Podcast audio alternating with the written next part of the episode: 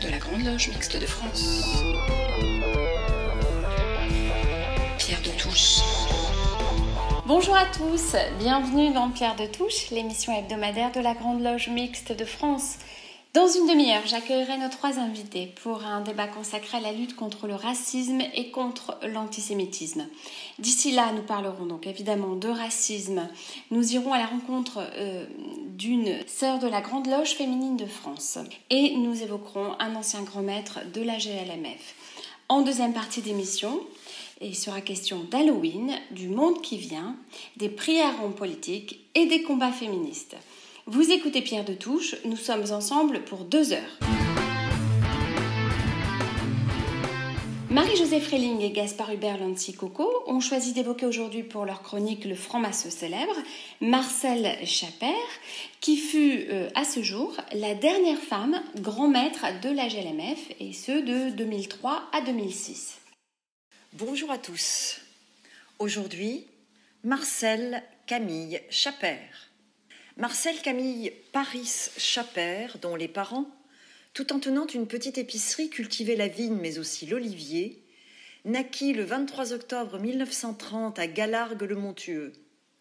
Après des études à l'école supérieure de commerce de Montpellier, Marcel deviendra professeur d'économie et de gestion. Plus tard, elle sera vice-présidente de l'association des délégués de l'éducation nationale du Gard. Déterminée et infatigable, elle s'impliquera également une grande partie de sa vie en politique. Franc-maçonne, initiée à la Grande Loge Mixte universelle fin 1980, elle y fut sérénissime grand maître de 1991 à 1992, puis, ayant rejoint la Grande Loge Mixte de France, elle y sera également grand maître de 2003 à 2006. Pour Marcel Chaper, je cite se construire et construire autrement veut dire que les francs-maçons considèrent que c'est en se perfectionnant dans la façon de regarder le monde, en se construisant personnellement, qu'ils permettront de construire une société meilleure. C'est se projeter dans la société, dans la vie, au sein de sa famille, dans la cité, dans sa profession, dans les associations dont on peut être membre, il ne manque pas de lieux dans lesquels on puisse faire passer les messages par son engagement. Fin de citation. Laïque convaincu, très engagé dans l'action politique locale, régionale et nationale, Marcel Chaper a milité pour une Europe non exclusivement marchande, mais sociale et laïque, fondée sur les valeurs de l'humanisme. En franc-maçonnerie, elle s'est surtout engagée dans le combat pour la mixité et œuvrer pour que celle-ci soit vraiment laïque, universelle et ouverte sur le monde. Son action à la tête de la Grande Loge Mixte de France en a permis le développement. Par exemple, grâce à son dynamisme et sa pugnacité, le 9 décembre 2005, la Grande Loge Mixte de France a figuré parmi les huit des neuf obédiences de la maçonnerie française à avoir publié, à l'occasion du centenaire de la loi du 9 décembre 1905, l'appel de la franc-maçonnerie française pour la défense de la laïcité. Nommé chevalier dans l'ordre des Palmes académiques en 1988, puis officier en 1999, membre du Parti socialiste, maire de son village de Galargues-le-Montueux de 1989 à 1995 et membre du Conseil économique et social du Languedoc de 2001 à 2007, également membre fondateur de l'Assemblée des femmes Observatoire de la parité en Languedoc-Roussillon, depuis 2001 et militante engagée dans de nombreuses associations européennes relatives à la défense des droits de l'être humain, celle de la laïcité et de la République, Marcel Chaper fut marraine de la candidature de Lionel Jospin à l'élection présidentielle de 1995. Également très attachée à sa région, elle fut une combattante de la Felibre Mantenière de la Mantenenco del Engado, une association œuvrant pour la défense des cultures traditionnelles et la sauvegarde de la langue occitane. Quelques mois avant son décès, survenu le 11 mai 2010, elle fut élevée le 1er janvier 2010 au grade de chevalier de la Légion d'honneur. Marcel Chaper, surtout à l'automne de sa vie, se sentait blessée quelque peu par l'incompréhension qu'elle continuait de susciter. Jusqu'au boutiste, elle avait toujours eu une vision avant-gardiste en politique comme en franc-maçonnerie. Elle dérangeait encore parce qu'elle ne se considérait pas comme une vieille dame raisonnable, mais une éternelle jeune révoltée, indignée par la persistance des injustices de tous bords. Saluons à travers ce court portrait la mémoire d'une femme dont l'œuvre maçonnique ne fut pas des moindres, mais reste cependant trop peu reconnue. Laissons-lui à présent le soin de conclure, à titre posthume, cette chronique. Je cite Quelle que soit la fonction que j'ai exercée, j'ai veillé à rester toujours moi-même, extérieur à la fonction. J'espère y avoir réussi. Il ne peut y avoir de mythe du chef. C'est la fonction qui est respectée. Et il importe de ne pas se laisser piéger par les aspects pervers du pouvoir, même si celui-ci est particulièrement dérisoire en maçonnerie. Pierre de. Avec Claire Danzel, nous avons rencontré Anne-Marie Mollier, sœur de la Grande Loge féminine de France. Écoutons son témoignage. Je suis franc-maçonne et alors aujourd'hui nous accueillons Anne-Marie Mollier qui est une sœur de la GLFF, euh, loge Balki, euh, en Haute-Savoie, à Nangy, près de Annemasse. Bonjour euh, Anne-Marie. Bonjour, bonjour Élise. Alors Anne-Marie, qu'est-ce qui vous a amené à la franc-maçonnerie? Ce qui m'a amené à la franc-maçonnerie, en fait, c'est la, la curiosité. Voilà, je suis quelqu'un de curieux, j'aime me poser des questions, j'aime obtenir des réponses. Je, je cherche, je suis, je suis une chercheuse et une apprenante. Euh, J'aime j'aime m'interroger et, j'aime aussi euh, être éclairée. Et à ce titre-là, la franc-maçonnerie a répondu en fait à la définition que j'attendais d'un cadre qui soit à la fois un cadre euh, sécurisant, un cadre apprenant, un cadre euh, où j'avais une place et qui ne soit pas dans le ni dans le jugement ni dans le dogme. Voilà. Alors, euh, pourquoi vous a-t-on euh, choisi Alors, pour oui, devenir euh, maçonne? Voilà. Euh, pourquoi maintenant choisi? C'est une, c'est la, la bonne définition parce qu'en fait, je n'ai pas véritablement choisi moi-même. Ça a été l'opportunité d'une rencontre avec une de mes amies qui est qui était, qui est toujours franc-maçonne, bien qu'elle ait quitté l'obédience dans laquelle je suis aujourd'hui, euh, avec laquelle euh, j'étais en amitié d'abord, et puis je fonctionnais dans une, association féministe euh, dans laquelle nous étions toutes les deux moi plutôt militante, elle plutôt sympathisante. Et puis au cours de nos rencontres, au cours de nos échanges, elle m'a interrogée, moi-même je l'ai interrogée. On a été questionnantes l'une et l'autre. Je la voyais euh, régulièrement nous quitter pendant des réunions, par exemple, pour euh, certains soirs de la semaine. Et comme je suis, comme je vous le disais, naturellement curieuse, euh, j'ai posé des questions pour avoir des réponses. Euh, et elle a été euh, pas du tout euh, évitante, en fait. Elle m'a simplement dit euh, Veux-tu avoir des réponses? Je lui ai dit Oui, voilà, je voudrais avoir des réponses. Et elle m'a dit ben, Ça tombe très, très bien, parce que depuis quelque temps, pour en avoir parlé aussi avec certaines de nos sœurs, je leur ai parlé de nos rencontres, de, de, de qui tu étais. Et voilà, moi, je suis dans un, dans un lieu militant dans un lieu euh, actif qui s'appelle la, la franc-maçonnerie. Et elle m'a cooptée. Voilà. Alors, on, on vous a amené vers une obédience féminine sans vraiment euh, vous, vous donner le choix. Avec le recul, a-t-on bien fait? Alors, je dirais oui, bien fait, parce que, euh, comme je vous disais, je faisais déjà partie de groupes euh, féministes euh, où nous avions euh, vraiment comme, euh, comme postulat euh, de dire que euh, la parole entre femmes était beaucoup plus libre, beaucoup moins, euh, beaucoup moins contrôlée quand elle était entre pairs, entre femmes en tout cas, euh, dans une relation plus horizontale, plus chaleureuse, euh, plus juste, euh, pour avoir fait l'expérience d'intégrer dans nos groupes quelquefois une présence masculine qui, tout en étant souvent très sympathique, nous avait permis de voir que notre parole était quelquefois un peu bridée, de façon presque inconsciente, je dirais, hein, et que je me sentais beaucoup plus à l'aise dans un groupe de femmes pour pour justement être dans cette clarté, dans cette authenticité de parole et d'écoute. Eh bien, merci beaucoup, Anne-Marie.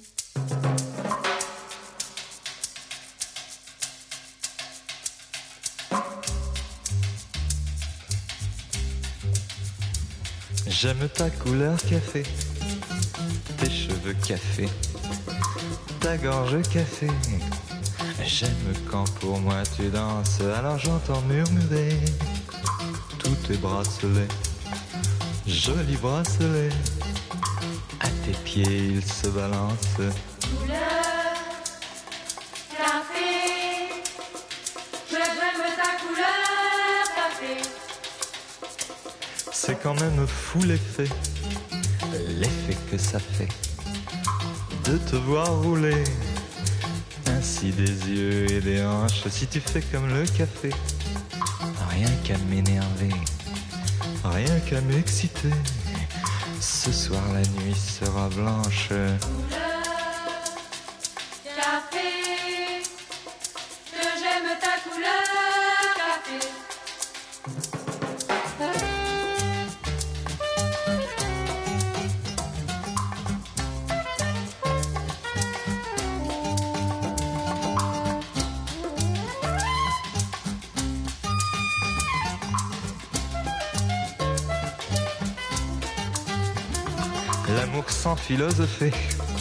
C'est comme le café, très vite passé.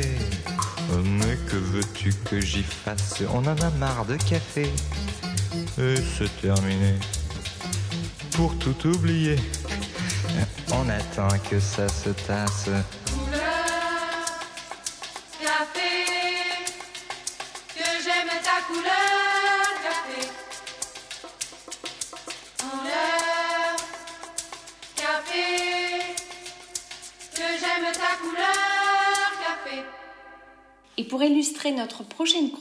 Vous aurez reconnu Serge Gainsbourg, couleur café. Dans une société qui tend à se compartimenter sur le modèle anglo-saxon, le racisme et plus largement toutes les formes de discrimination apparaissent comme les maux de notre temps sans que nous parvenions à traiter ce sujet de façon efficace et complète. Il est vrai que le racisme est multiforme et est présent dans bien des aspects de notre vie sociale et politique. Alain Vordonis nous en propose aujourd'hui un bref panorama. Lutter contre le racisme sous toutes ses formes est le titre de sa chronique. Traiter du racisme et de l'idéologie raciste nécessite avant tout de mettre en lumière ce qui ravage nos sociétés depuis trop longtemps, sous des formes parfois sournoises, sans que nous ayons le sentiment de parvenir à éradiquer ce mal qui avilit l'homme jusqu'à l'extrême, là où chacun est en droit d'exercer sa liberté dans la diversité de ses origines, de ses choix de vie, de sa spiritualité, de ses coutumes ou encore de ses traditions. Et pourtant, ce mot terrible, qui devrait être banni de notre vocabulaire en tant que tel, fait toujours partie de notre vie de tous les jours et trouve aujourd'hui ses traductions les plus abjectes sur la toile, qui au niveau de la planète entière autorise hélas les pires turpitudes, représentant autant d'appels à de confondants retours en arrière dans ces ténèbres dont les francs-maçons et les francs-maçonnes cherchent sans cesse à s'extraire. Alors comment en est-on encore là, est-on tenté de s'interroger, et comment lutter efficacement contre toutes les formes de racisme et de discrimination? Avons-nous manqué de volonté, de vigilance? Est-ce là un pari impossible? Et comment devons-nous analyser ces multiples expressions? Existe-t-il un néo-racisme de nature culturelle, par opposition aux approches biologiques qui ont irrigué les grands courants racistes depuis plusieurs siècles, bien plus difficile à combattre encore, et cependant si patent dans notre environnement quotidien À ce stade, il n'est pas inutile de rappeler combien la notion de race fut dès l'origine une notion détournée, enfermant les êtres dans des catégories qui cherchaient absolument à les différencier dans un cadre prétendument génétique dénué de tout sens. Dans l'une de ses analyses, le philosophe contemporain Henri Penarwitz nous rappelle l'approche de Leibniz, qui distinguait ce qui relève pour lui de la vérité de l'intérieur de l'homme, c'est-à-dire la raison commune à tous, de la vérité de l'extérieur, qui ne s'attache qu'aux caractéristiques d'ordre physique. D'autres souligneront plus tard la longue histoire de l'espèce humaine, expression d'être doué de conscience et de raison, et d'une maturation qui a fait de l'Homo sapiens un homo faber, fabricant des outils, puis un homo loquax qui s'exprime, et enfin un homo politicus qui vit et qui agit dans la cité. Au-delà de ces éléments d'ordre historique, comment expliquer de telles analogies avec les races animales et la hiérarchisation imaginée par les tenants de l'approche esclavagiste dans une logique de domination de l'homme par l'homme? Sous couvert d'idéaux mélangeant religion et droits fondamentaux de l'individu en tant que tel, les pires dérives ont jalonné notre histoire collective, de l'Inquisition à l'idéologie nazie. Et pourtant ces pages d'histoire, que l'on croyait derrière nous, trouvent dans notre monde dit moderne des traductions tout aussi détestables au travers de la notion de discrimination qui envahit l'ensemble de notre sphère de vie. Il n'est plus seulement question de patrimoine génétique, ni de couleur de peau, ni de religion, mais de mode de vie, d'orientation sexuelle qui tendent soit à nier nos différences, soit à nous cantonner dans des espaces de nature communitariste, faussement tolérants. À l'instar de la société américaine capable des pires excès et toujours avide de juger l'autre au regard de son identité au sens le plus large du terme, de ses seuls revenus financiers ou de ce qu'il est en mesure ou non d'afficher, quelle société pouvons-nous espérer pour aujourd'hui et même pas pour demain tant il y a urgence? Si la responsabilité en incombe pour une grande part à nos gouvernants de tout poil, ne devons-nous pas rappeler, en tant que francs-maçons, la puissance du nous face au jeu si confortable et si lâche parfois, celle du soi dont nous savons les efforts qu'il demande face au moi qui nous enferme, la force de la fraternité et de l'universalité face à l'indifférence ou à la banalisation des actes racistes, la solidarité face au chacun pour soi, le courage face à la facilité. Certes, nous savons aussi que nous ne pouvons pas nous payer de mots et qu'il faut sans cesse découvrir l'idée sous le symbole comme nous l'évoquions déjà la semaine dernière. Mais cherchons déjà à donner du sens à l'amour et commençons par le distiller autour de nous en ouvrant tout simplement les yeux. Nous pourrons peut-être ainsi doter la conscience citoyenne sans angélisme aucun de repères nouveaux et apporter un véritable espoir à chacun d'être avant tout considéré pour ce qu'il est. Montesquieu ne disait-il pas combien, je le cite, la vertu citoyenne fait la force de la République démocratique, alors que la peur, dont nous n'ignorons pas, ajouterai-je qu'elle est souvent à l'origine des attitudes racistes, fait la force du despotisme. Assurément, le travail est encore loin d'être terminé.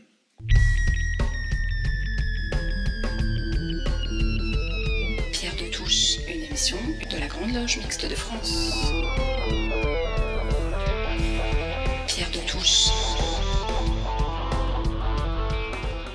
Place maintenant au débat. L'année 2020 restera indiscutablement comme l'année du Covid, mais également comme l'année d'immenses manifestations dans le monde entier sur, trois mots, Black Lives Matter, de ces manifestations ont émergé la prise de conscience de la permanence du racisme aux États-Unis, mais aussi l'apparition de zones réservées aux Noirs ou interdites aux Blancs, voire parfois de cérémonies d'agenouillement de Blancs. Quelle est la situation en France pour débattre de ce que sont l'antiracisme et la lutte contre l'antisémitisme au XXIe siècle, nous accueillons Emmanuel Debonneau, historien, rédacteur en chef du journal de la LICRA. Bonjour Emmanuel. Bonjour. Émilie Fraîche, écrivaine et scénariste, militante contre le racisme et l'antisémitisme. Bonjour Émilie. Bonjour. Frédéric Potier, délégué interministériel à la lutte contre le racisme, l'antisémitisme et la, haine anti-LGBT. Euh, bonjour Frédéric. Bonjour. Et nous avons donc choisi d'intituler ce débat Combattre le racisme et l'antisémitisme aujourd'hui. Alors, une première question pour euh, débuter à Frédéric Potier. Comment s'exprime le racisme aujourd'hui? Alors, il s'exprime de manière très différente et il s'exprime aussi de manière différente par rapport au passé. C'est-à-dire que le racisme qui pouvait être euh, dans le passé quelque chose fondé sur euh, la supériorité de la race avec des propos très outranciers, très clairs, très nets. Aujourd'hui, ce racisme-là prend souvent des formes beaucoup plus pernicieuses. Et donc, euh, on a des discours racistes qui euh, vont prendre des formes beaucoup moins claires, beaucoup moins nettes, mais il n'empêche qu'ils sont aussi toujours là.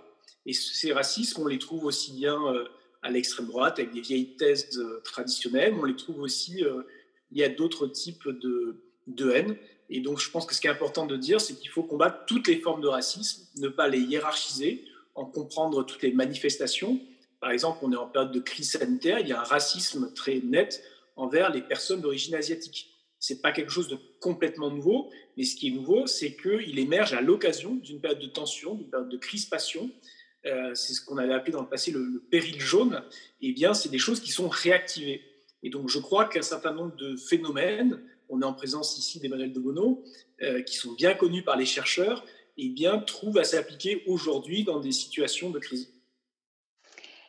Euh, Emmanuel de Bono, qu'est-ce que le racisme systémique? Alors, le racisme systémique, c'est effectivement c'est une, une, expression, un concept qu'on a vu euh, largement manipulé par euh, les, mobilisations euh, antiracistes hein, qui, ont, qui sont inscrites dans le sillage de Black Lives Matter, et notamment effectivement en France. Alors le, racisme systémique qu'on comprend aussi parfois sous le, qu'on entend sous le, terme de, racisme institutionnel, même parfois racisme d'État, enfin, il y a toutes sortes d'équivalences entre ces différentes notions. C'est une notion qui est née dans les années, dans les années 60 aux États-Unis, porté euh, par des militants du mouvement euh, Black Power, donc en fait qui s'érigeait contre la, ségrégation ou la période post-ségrégative et qui euh, faisait effectivement sens dans une Amérique où la, question de la race a, vraiment une, une, épaisseur très très forte hein, dans, le, dans le système. Et, donc c'est une manière, si vous voulez, de, dénoncer le racisme, mais à travers des, le, système en son entier, et non pas strictement à travers des comportements ou des attitudes euh, mais effectivement de, le, saisir à travers les, institutions, à travers, euh, à travers des lois, à travers euh, le comportement de certains, fonctionnaires, notamment évidemment la police, à travers, à travers l'école. C'est le racisme systémique, le racisme institutionnel, c'est effectivement s'attaquer à, à, ce qu'on ne perçoit pas forcément au premier abord, mais qui est présent dans le système. Alors juste un mot pour pas être trop long, il y a eu effectivement une transposition de, cette, de ce concept en France. On a entendu parler de, racisme d'État. Ça a fait beaucoup de, euh, pas mal de polémiques. Et à juste titre, la France n'est pas évidemment euh, un État raciste. Et euh, il y a quelque chose de finalement de, très militant et de, de, révolutionnaire, si vous voulez, à travers cette notion. Parce que si finalement le système est raciste, si, c'est pas si les, systèmes est raciste au-delà des individus, eh bien il faut abattre le système ou il faut tout simplement se séparer. Voilà. Donc c'est une notion qui est qui où on peut trouver, si vous voulez, une forme de, légitimité dans l'histoire, certains, euh, dans certains pays. Euh, en France, évidemment, ça pose, ça pose problème, et c'est enfin, voilà, je le conteste personnellement euh, totalement. Alors, il y a une question qu'on peut se poser, Émilie Fraîche, y a-t-il un monopole blanc du racisme? Alors, si évidemment il y a eu un monopole blanc du racisme, vous parliez de racisme d'État qui a existé dans l'histoire, évidemment, c'est ce n'est plus le cas aujourd'hui. Et je trouve que c'est euh, même presque un racisme euh, à l'envers que d'imaginer qu'en raison euh, de sa couleur, du fait qu'on puisse être noir ou arabe ou musulman ou ce que vous voulez, enfin tout sauf blanc, on puisse être exempt de, de, de haine de l'autre puisque c'est ça le racisme.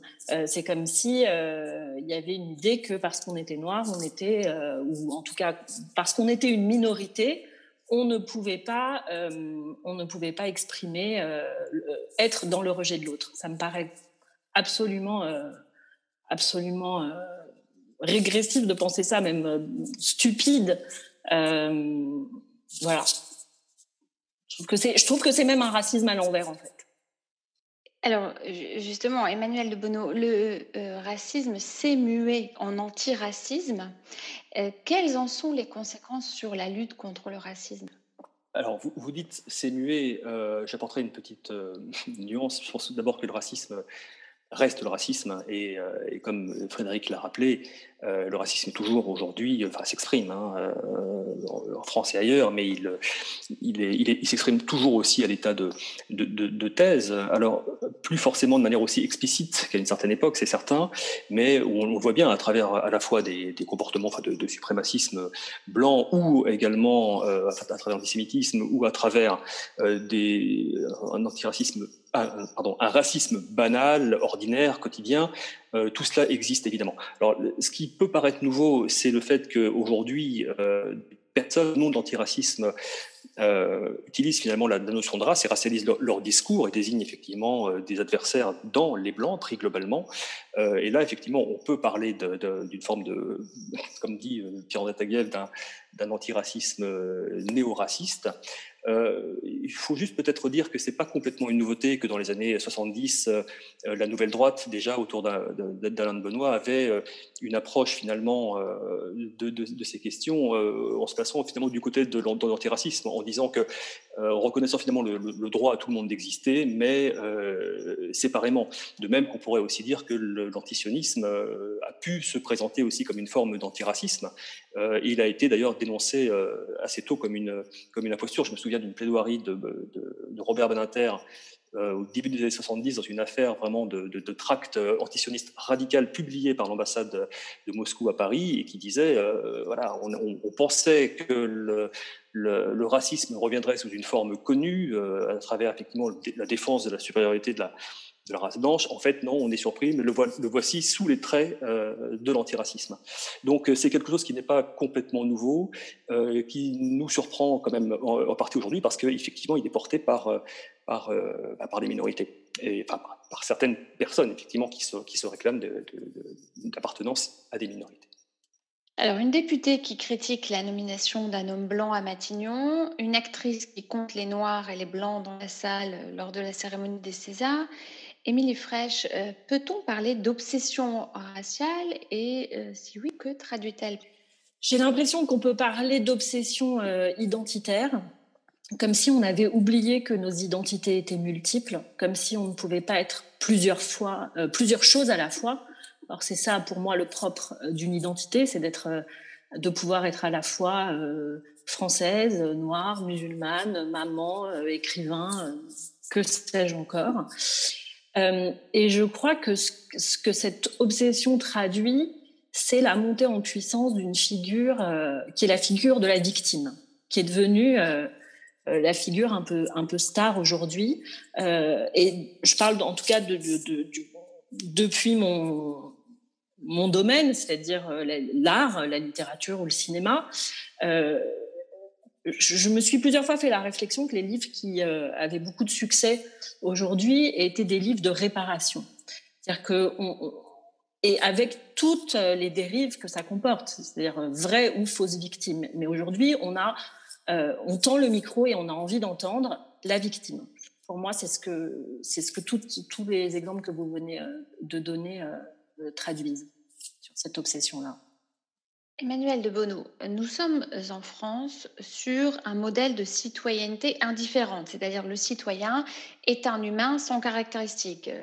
L'image que je voudrais donner, c'est dans l'isoloir, un citoyen, c'est deux jambes, deux chaussures. Au contraire, dans le modèle de citoyenneté américaine, de melting pot, d'un modèle de coexistence de, des communautés, de communautarisme, on appartient d'abord à une communauté. Ne sommes-nous en train de glisser subrepticement d'un modèle universaliste français vers un modèle américain Alors, il y a, le, enfin, le, risque, effectivement, semble euh, exister, euh, et notamment à travers euh, cette critique virulente à laquelle on assiste aujourd'hui de ce modèle universaliste que vous évoquez et qui reconnaît en fait à, chaque individu, à chaque citoyen les, les, mêmes droits. Il y a un problème aujourd'hui parce que cet, cet universalisme a tendance à être caricaturé. Il est attaqué par justement des militants au nom de l'antiracisme, mais alors pour à la fois des bonnes raisons et des mauvaises. C'est-à-dire que les bonnes, c'est qu'effectivement l'universalisme est un modèle qui peut être critiqué pour un certain nombre de, de, de crimes qui n'ont pas été commis au nom de l'universalisme, mais qui ont été commis par la France euh, dans le passé et qui, euh, évidemment, euh, à une époque où, par ailleurs, il y avait des, discours officiels autour de cette, France de l'égalité, etc. donc il y a, quelque chose, il y a des angles morts, il y a des, zones grises dans cette histoire. qui demandent à être éclaircies et qui peuvent faire l'objet d'une critique tout à fait légitime. Euh, maintenant, la question, est, faut-il systématiser ces critiques et faire effectivement de, l'universalisme le, un, régime euh, absolument, enfin, pardon, un principe philosophique absolument euh, contestable et, à détruire parce qu'il empêcherait justement euh, l'égalité d'advenir, parce qu'il empêcherait les minorités de s'exprimer, parce qu'il euh, empêcherait les, identités, si vous voulez, de, s'affirmer dans l'espace public. C'est effectivement cette critique-là qui, est portée aujourd'hui euh, au nom d'un autre idéal effectivement, vous avez parlé du modèle euh, plutôt anglo-saxon, euh, du modèle communautariste, euh, un modèle qui ne, comprend pas, enfin critique en tout cas la, la, la laïcité, et puis qui, remet en cause fondamentalement l'universalisme. Donc effectivement, il y a cette, ce risque.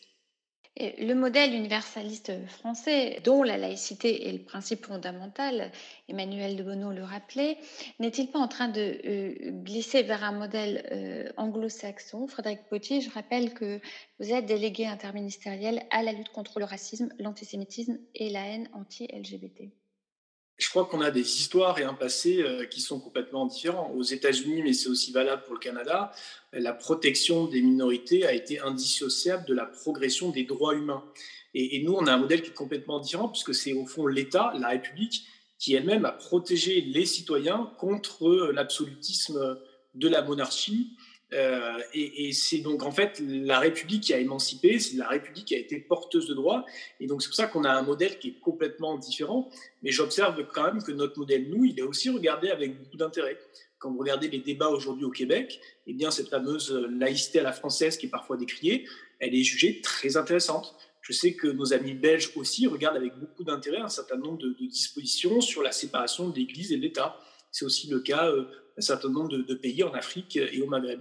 Moi, je crois qu'on n'a pas du tout à rougir de notre modèle. On a un modèle qui est particulier, on a un modèle qui s'explique, un modèle qui est ancré dans une tradition qui est démocratique, qui est républicaine, qui n'est pas du tout euh, liberticide. Moi, je suis toujours en horreur quand j'entends parler euh, d'une forme de radicalisation de la laïcité, où on aurait l'impression que ce serait la laïcité qui exclurait ou la laïcité qui discriminerait. Mais c'est exactement l'inverse. C'est-à-dire que si on n'avait pas la laïcité, on aurait beaucoup plus de mal à faire progresser les droits, on aurait beaucoup plus de mal à permettre l'émancipation des citoyens et des citoyennes. Et ça, je crois qu'il ne faut pas se laisser intimider, il ne faut pas euh, se laisser euh, euh, embarquer dans des euh, réécritures de l'histoire. Et je crois qu'il faut qu'on porte assez haut euh, les valeurs et notre modèle français de laïcité, de république et de protection des droits fondamentaux. Émilie Fraîche. Oui, je suis totalement d'accord avec Frédéric. La question que je me pose, c'est comment? Euh, pour être allé beaucoup dans les, dans les collèges et dans les lycées, euh, défendre mes livres et échanger avec eux et travailler sur ces questions-là, euh, je me suis rendu compte à chaque fois combien la laïcité n'était pas un concept entre n'était pas un concept attrayant, était difficilement palpable. et ça restait pour eux une idée assez vague et, et, vraiment, la question qui, qui, qui m'interroge beaucoup, c'est comment rendre ce concept, comment leur faire comprendre à quel point il est incluant, euh, à quel point c'est ce concept-là qui permet à la fois de croire et de ne pas croire, de vivre dans un espace commun euh, qui permettent le respect, de, le respect des autres. Voilà, je, je, je trouve que c'est compliqué de le transformer en quelque chose qui les séduise. Et c'est évidemment la jeunesse que je pointe parce que euh, c'est la France de demain. Pour euh, continuer euh, dans le déroulement de, ce débat, pendant la campagne présidentielle aux États-Unis, Twitter a été très réactif pour supprimer ou masquer des tweets euh, du président sortant. Comment expliquer alors que les contenus racistes ou antisémites ne fassent pas l'objet d'un tel traitement? Je posais la question d'abord à Émilie Fraîche. Je veux parler par exemple d'hashtags anti-juifs qui reviennent régulièrement, hein, c'est-à-dire une fois par semaine. Les, qu'est-ce que j'ai pas la réponse à ça. Euh, les en, ah, sinon que les enjeux ne sont pas les mêmes entre l'élection du, du, de l'homme le plus puissant de la planète qui fait euh, à un moment donné euh, qui fait vaciller la démocratie, qui, qui voilà, et, euh, et l'expression d'une haine anti-juive euh, qui voilà qui concerne les gens qui, qui le concernent. Mais je pense que Frédéric Potier répondra mieux que moi parce que c'est son combat permanent de, depuis plusieurs années, donc. Je pense qu'il sera plus à même d'être concret sur, euh, euh, sur ce problème-là. Alors justement, Frédéric Potier, la haine sur Internet, le Conseil constitutionnel a censuré la plupart des dispositions de la loi Avia. comment aujourd'hui réguler cette zone de non-droit qu'est Internet tout en préservant les libertés? Alors c'est un équilibre qui est effectivement euh, difficile, mais ce n'est pas un équilibre qu'il faut abandonner. Moi, je crois qu'on a euh, collectivement une ambition qui est majeure, qui est celle à la fois de protéger la liberté d'expression, mais aussi d'avoir une régulation forte des contenus de, haine.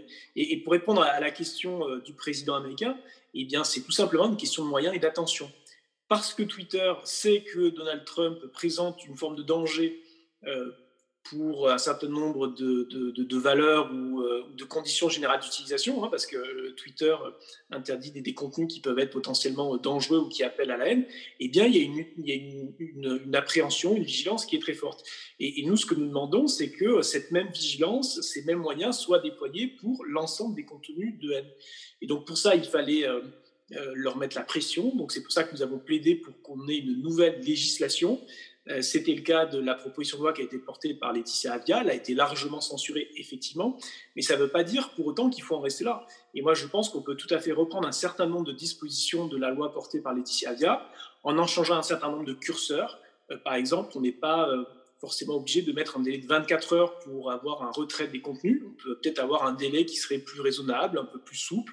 Peut-être qu'on peut avoir des systèmes de, de retrait suspensif aussi. Peut-être qu'on peut avoir euh, d'autres types de, de contrôles euh, qui renforceraient les liens entre les, États et, les grandes plateformes. Mais je pense qu'on ne peut pas du tout en rester à la situation actuelle avec des milliers de contenus de haine et puis des régulations qui se font de manière très opaque, euh, au petit bonheur la chance quand même, si vous permettez cette expression, et avec des pouvoyeurs de haine qui sont extrêmement puissants sur les réseaux sociaux. Donc euh, je pense que la censure du Conseil, il faut en prendre acte, évidemment, mais ça ne veut pas dire que euh, c'est la fin de l'histoire. Alors quelle pourrait être la place du monde de la culture, des artistes et des intellectuels dans la lutte contre le racisme? Émilie Fraîche, je rappelle que vous êtes euh, écrivaine et scénariste. à titre personnel, je prends toujours, je prends toujours beaucoup de plaisir à aller. je parlais de la jeunesse tout à l'heure, mais d'aller à, à, leur rencontre, euh, et j'en tire toujours une expérience euh, très riche, des échanges qui, euh, j'espère, font un tout petit peu peut-être bouger les choses dans leur tête. Après, bon, j'ai le sentiment qu'on n'a pas beaucoup d'autres outils en main que l'éducation et la culture, et que le fait de pouvoir s'identifier à un personnage, ce, qui est, ce que nous permet seulement la fiction, est un outil pédagogique très très très précieux. Et je l'ai expérimenté avec des livres comme Je vous sauverai tous, avec 24 jours sur la mort d'Ilan Halimi, avec Le ciel attendra que j'ai écrit aussi sur, euh, sur la radicalisation de jeunes filles qui partaient en Syrie. Euh, mais, euh, et même si je continuerai à le faire, je n'oublie pas non plus que la société euh, pré-hitlérienne était une société immensément cultivée, peut-être la plus cultivée d'Europe, et que ça n'a pas empêché l'avènement voilà, de du nazisme. Donc je je ne sais pas en fait. Euh, c'est-à-dire que je continue à le faire et quand je le fais, j'y crois et à la fois euh, je suis assez lucide sur euh, notre pouvoir limité.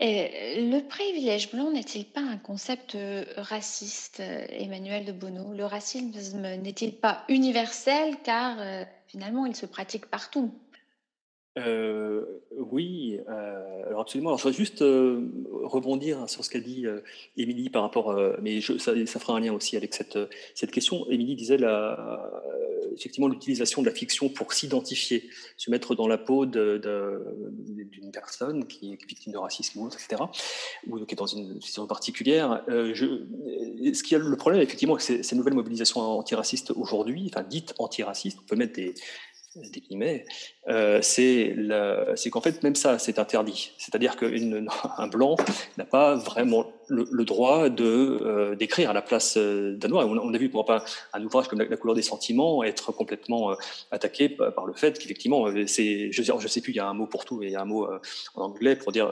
les ghostwriters sont les ghostwriters ils relisent. ah non, non, non, non, pardon, je, me trompe de, de, mots. Je sais plus exactement le, le terme, C'est les, les saviors, c'est les white saviors ou, quelque chose comme ça. Lorsque effectivement, c'est le, blanc qui apporte la solution euh, pour euh, pour lutter contre le racisme. Et, alors ça, c'est peut-être pas exactement ce que ce que ce que vous disiez là, mais c'est le fait effectivement d'incarner, enfin de, se permettre d'écrire à la place, de se mettre dans la peau finalement dans, dans une fiction. Ouais. C'est le principe de, de l'offense en fait. Il ne faut offenser personne, donc on réécrit votre texte euh, et euh, moi, j'ai une de mes amies qui avait été très choquée, qui avait écrit ce magnifique roman Bakita, euh, Véronique Olmy, et qui a été traduite aux États-Unis, qui était ravie. C'était sa première traduction alors qu'elle est un, un, auteur à succès en France. Mhm. Et ils n'ont pas accepté de la faire venir parce que comme elle était blanche et qu'elle écrivait sur une esclave, euh, c'était c'était vraiment pas possible. Quoi.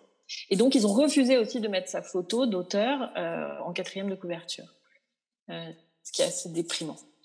Donc, effectivement, alors pour, euh, reboucler avec, la question, euh, la question de, de, ce privilège blanc, euh, c'est tout le problème en fait de transformer un constat quelque chose de descriptif en quelque chose de normatif. C'est-à-dire qu'effectivement, on peut, euh, et on a un certain nombre d'enquêtes qui, qui, le montrent bien, que des personnes euh, non blanches ont plus de difficultés à, accéder à un certain nombre de, biens, de services, de, etc. etc. Euh, le problème, c'est de, de, transformer ce constat en quelque chose d'assez systématique, en désignant effectivement le blanc comme l'adversaire, comme l'oppresseur, comme le, le racisant systématiquement, etc. Alors qu'effectivement, en face, on aurait euh, aussi de manière aussi systématique des opprimés, des racisés, euh, des dominés. Alors, s'agit-il d'un concept euh, raciste?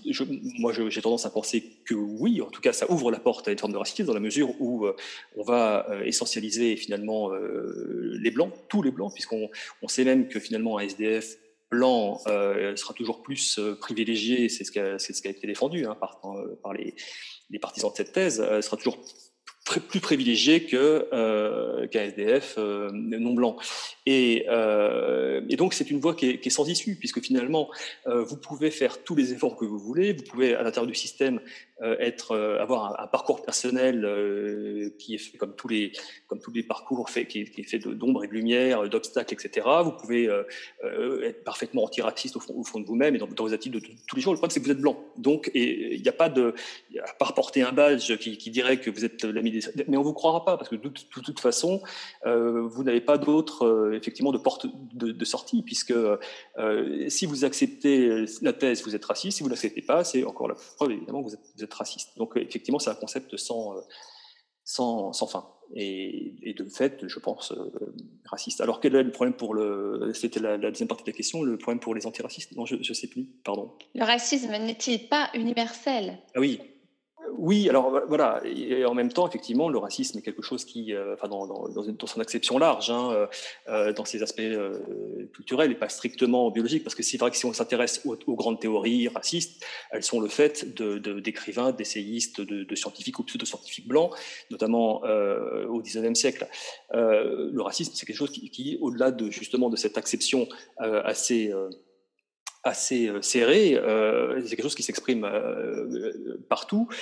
Maintenant, il ne faut pas être complètement non plus aveugle à l'histoire. C'est vrai que le monde blanc, si on peut le qualifier ainsi, ou l'Occident, ou les nations européennes, coloniales, etc., euh, ont quand même un, euh, lourd passif dans ce domaine-là.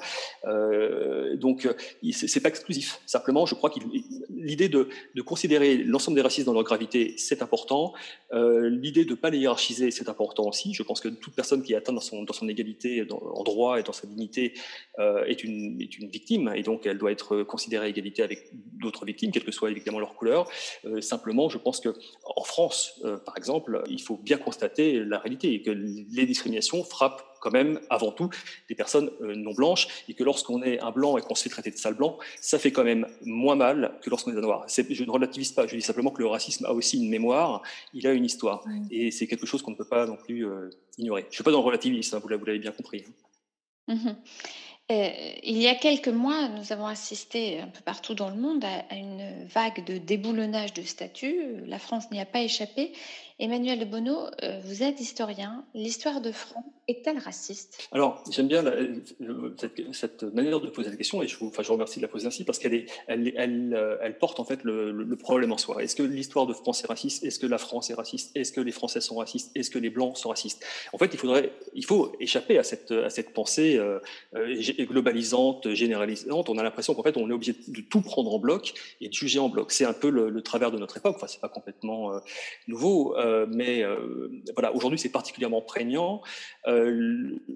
évidemment, non, l'histoire de France n'est pas raciste. Évidemment, oui, il y a, il y a du racisme dans l'histoire, mais il y a surtout beaucoup de comment dire, de, voilà, de zones grises, de, de, il y a des périodes peu glorieuses, il y a des périodes qui le sont, il y a des, individus qui ont pu avoir des paroles magnifiques euh, en faveur de l'émancipation des peuples, et puis euh, le soir d'un discours euh, se, se, déclarer favorable à la colonisation, je pense à, Victor Hugo en particulier, mais Victor Hugo n'est évidemment pas réductible, par exemple, à, ce discours de 1879 qui est régulièrement ressorti, euh, pour euh, le, finalement, d'une certaine manière, le, décrédibiliser et à travers lui, ceux qui s'en réclament, c'est-à-dire les, grandes figures justement qui font, euh, qui sont les références, si vous voulez, de cette histoire collective. Donc non, l'histoire de France n'est pas raciste. Il y a du racisme dans l'histoire et surtout, il ne faut pas le faire disparaître de l'espace public. Je m'explique. Il faut les, statuts, puisque vous en parliez, plutôt. Enfin, on ne fait pas l'histoire avec une gomme. Je, crois que c'est des décoloniaux eux-mêmes qui disent ça lorsque ils, veulent que les si vous voulez, des Français blancs euh, regardent leur histoire, mais on peut leur retourner leur, euh, cette, euh, remarque. On ne déboulonne pas, on casse pas les statuts pour faire l'histoire. On met des plaques, on explique, on explique la complexité. On peut effectivement reconnaître que certaines personnes ont eu un comportement trouble et, ou un comportement trouble parfaitement condamnable au regard de, des, je dirais des, repères euh, et des valeurs d'aujourd'hui, euh, mais il faut, il faut effectivement éviter de verser dans, l'anachronisme et, euh, et, de, dans, les simplifications qui sont tellement faciles et en plus amplifiées par les réseaux sociaux, etc. Frédéric Potier, à Calais, nous avons connu des incidents montrant des attitudes que l'on peut qualifier de racistes envers les migrants. quelle analyse en faites-vous? Je crois qu'on vit une période de montée des extrémismes identitaires au pluriel. Et ces extrémismes identitaires, ils peuvent être religieux, ils peuvent être euh, euh, raciaux, ils peuvent être géographiques, ils peuvent être sociaux. Et donc évidemment que euh, les crises migratoires qu'on a connues depuis 2015 alimentent ces formes d'extrémisme identitaire. Là aussi, c'est pas quelque chose de complètement nouveau. Néanmoins, on a quelques entrepreneurs identitaires qui ont utilisé ces, ces crispations. Je pense à quelqu'un comme Renaud Canu qui a propagé cette idée du grand remplacement, idée selon laquelle euh, finalement les populations blanches catholiques européennes seraient peu à peu remplacées par des populations dites euh, étrangères venant euh, d'Afrique avec une religion qui ne serait pas le catholicisme ou la chrétienté et qui serait petit à petit substituée dans, dans, enfin, sur le territoire. Et, donc on, on, voit bien que derrière cette idée, il y a une une logique ou une conception très raciste du monde, avec un passé qui est mythifié, avec une vision de la France qui est complètement enfermée dans quelque chose d'irréel euh, et qui réduit la France à une race, qui réduit la France à euh, une religion. Donc il faut lutter contre euh, ces visions du monde et justement défendre en fait ce qui est la réalité, c'est-à-dire des identités complexes, des identités multiples, dans lesquelles les immigrations ont évidemment joué un rôle majeur. Et donc ça, il faut euh, l'avoir en tête et, là encore ne pas céder à des représentations simplistes où on a l'impression qu'une vague allait euh, déferler sur la France, une vague migratoire contre laquelle on ne pourrait absolument rien faire et qui finalement mettrait le pays à feu et à sang. Alors avant de continuer ce débat, une courte pause musicale avec un son de Claude Nougaro.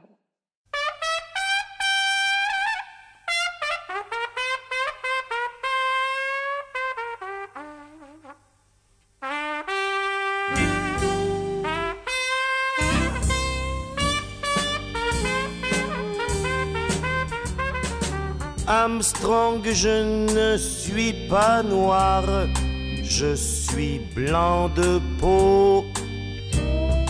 Quand on veut chanter l'espoir, quel manque de peau. Oui, j'ai beau voir le ciel, l'oiseau, rien, rien, rien ne lui là-haut, les anges zéro, je suis blanc de peau.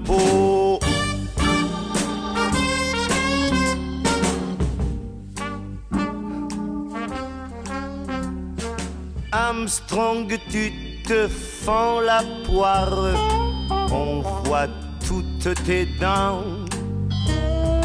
Moi, je bois plutôt du noir noir en dedans chante pour moi Louis.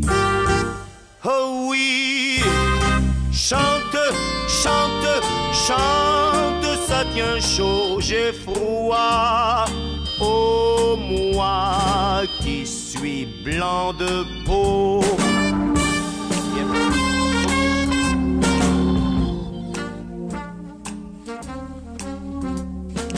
Armstrong la vie, quelle histoire, c'est pas très marrant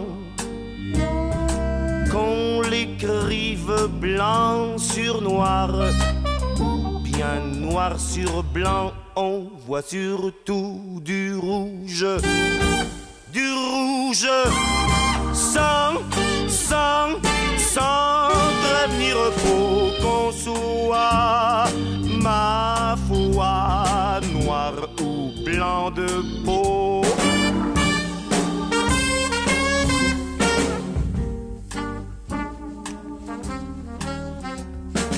Armstrong un jour, tôt ou tard, on n'est que des os.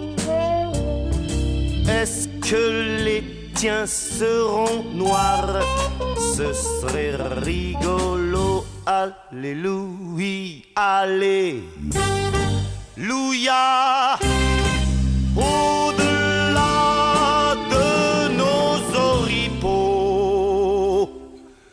Noir et blanc sont ressemblants comme deux gouttes d'eau. Oh!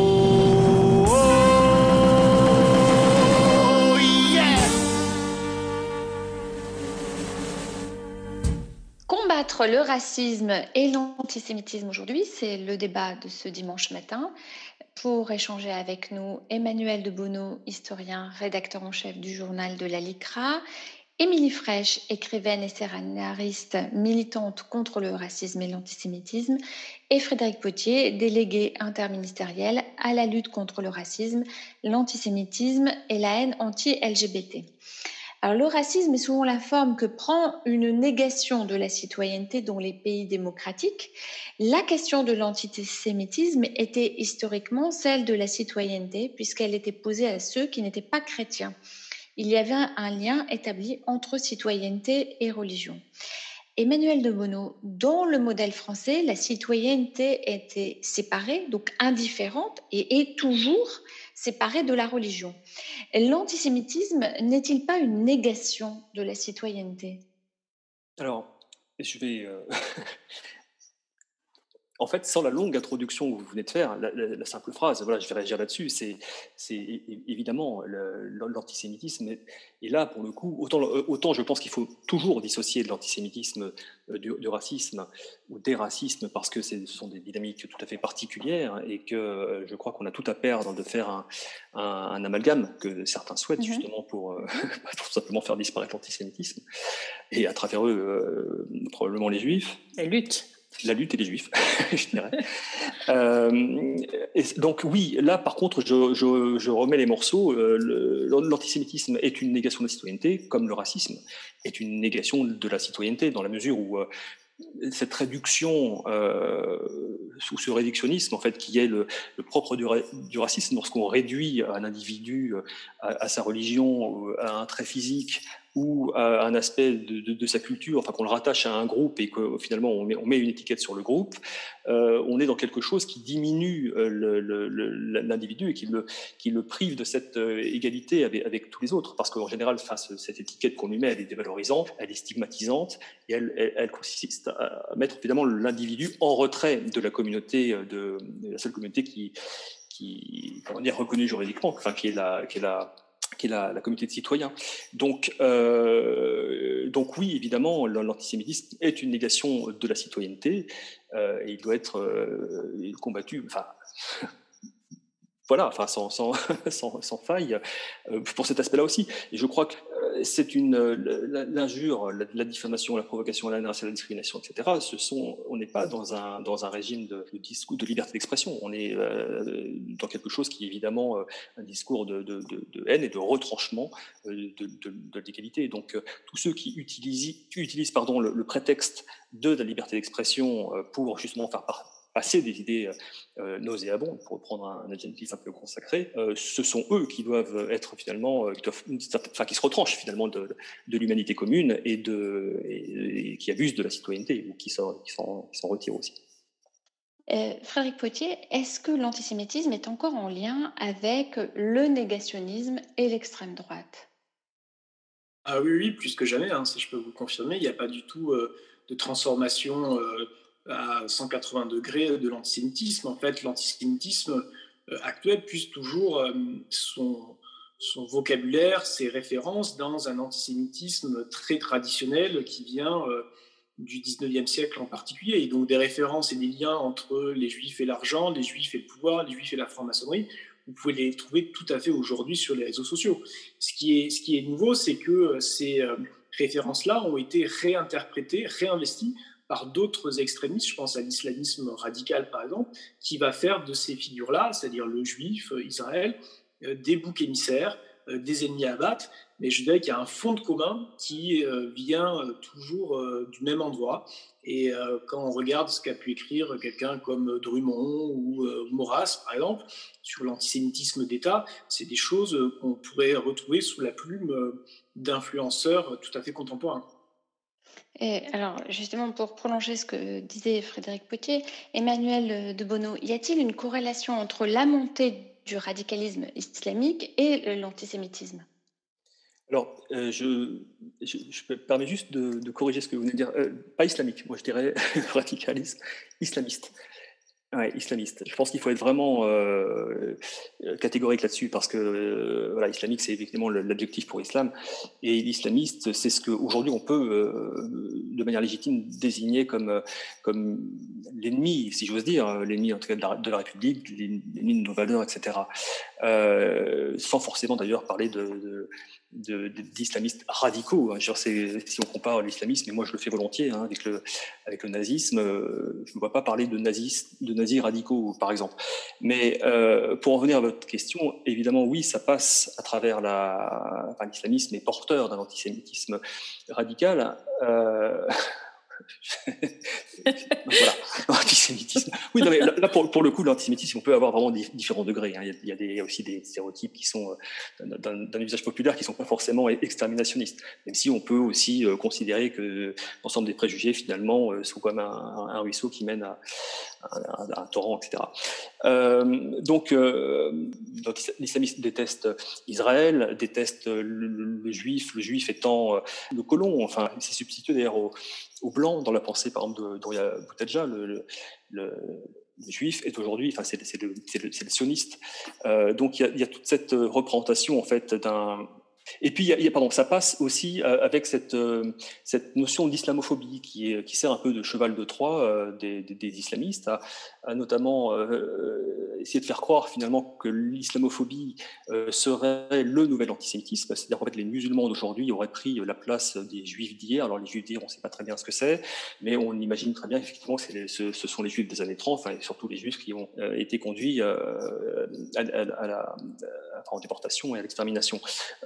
Il y a une, espèce de concurrence dans le rôle des victimes, avec un travestissement de l'histoire, avec des fausses euh, analogies, euh, et finalement une évacuation des Juifs de l'histoire et de la et de une perte finalement de leur statut de, de, de victime historique.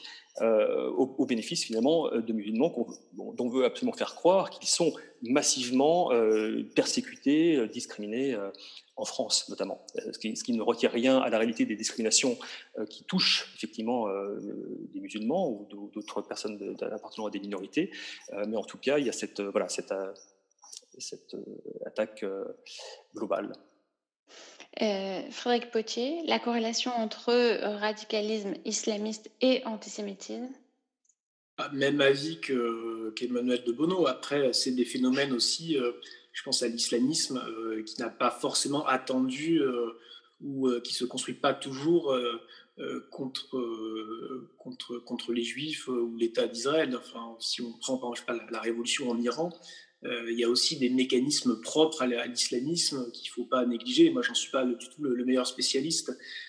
simplement, moi, je reviens à cette matrice commune, c'est-à-dire qu'on est quand même sur euh, des phénomènes politiques avec des visions du monde qui euh, prônent euh, le rejet de l'autre, qui refusent l'altérité, qui refusent la différence, qui refusent la complexité, qui refusent la mixité. Et je pense que c'est important d'opposer un modèle qui est le, qui est le nôtre, c'est-à-dire un modèle libéral fondé sur le respect des personnes, sur le respect de leur liberté, de choisir de croire ou pas, de leur liberté religieuse, de leur liberté de fréquenter un tel ou un tel, euh, contre des modèles qui vous euh, réduisent à une couleur de peau, à une religion, à un style vestimentaire. Et donc, euh, je crois qu'il ne faut pas se tromper de combat. Le combat qu'on mène, c'est un combat vraiment pour la liberté et il n'y a pas d'autre mot. Émilie Fraîche, obsession d'Israël, fake news sur Soros, Rothschild. Comment le réflexe antisémite est-il réapparu en France ou en Europe euh, Avait-il seulement disparu? J'imagine qu'Emmanuel vous répondra mieux que moi parce qu'il a un point de vue d'historien, mais euh, j'ai le sentiment que le tournant est apparu euh, et, a été, et a été acté dans la nouvelle judéophobie, le livre de, de avec la première intifada, où on a vu une manifestation, et encore une fois dans les collèges, dans les lycées, de, euh, du rejet d'Israël. Bon, ça remonte à politiquement euh, plus tôt, mais en tout cas, moi, qui suis une enfant des années 80, qui ai grandi dans cette France de touche pas à mon pote, j'ai vraiment senti ce basculement, ce basculement au moment des années 2000 et avec son, je dirais, le début de, du, du, vrai cauchemar qui a été la mort d'Ilan Halimi. Je pense que le, enfin, en tout cas, pour moi, le, basculement, c'est-à-dire que la France dans laquelle j'avais grandi, j'ai l'impression qu'on l'a enterrée avec Ilan. Euh, parce que j'ai grandi dans une France où il n'y avait pas de manifestation antisémite. Euh, en tout cas, elle n'était jamais l'objet, elle n'était jamais... Euh, elle était réservée à l'extrême droite, en fait, et elle était extrêmement résiduelle. Euh, c'était un, antisémitisme, j'ai envie de dire, qui était supportable euh, et presque, euh, voilà, quelque chose de comme une image d'épinal presque, enfin. Et, tout d'un coup, il y a eu un basculement au moment de, au moment de, de, l'intifada avec effectivement le conflit israélo-palestinien qui est rentré dans le foyer des gens. je me souviens très bien de ces images au journal télévisé, c'était, c'était quotidien. Et, voilà, et du premier rapport au bain aussi, euh, euh, que j'avais commenté dans un livre, je me souviens, qui était édité chez Max Milo, euh, qui rendait compte de cet antisémitisme, voilà, de cette manifestation-là. Alors, Emmanuel de Bono, le conflit israélo-palestinien, peut-on importer le, le conflit israélo-palestinien dans le contexte français? Ça sous-entend une dimension idéologique très forte? Alors, D'abord, sur le, conflit israélo-palestinien, il faut savoir que c'est quelque chose qui est assez euh, ancien. Euh, je me souviens dans les, années 30, euh, l'avoir, déjà dans mes, enfin, dans mes recherches sur la, lutte contre l'antisémitisme, l'avoir rencontré, enfin avoir rencontré cette importation, mais en territoire au Maghreb, en Algérie française évidemment, et puis aussi dans les protectorats, enfin au Maroc et, et en Tunisie.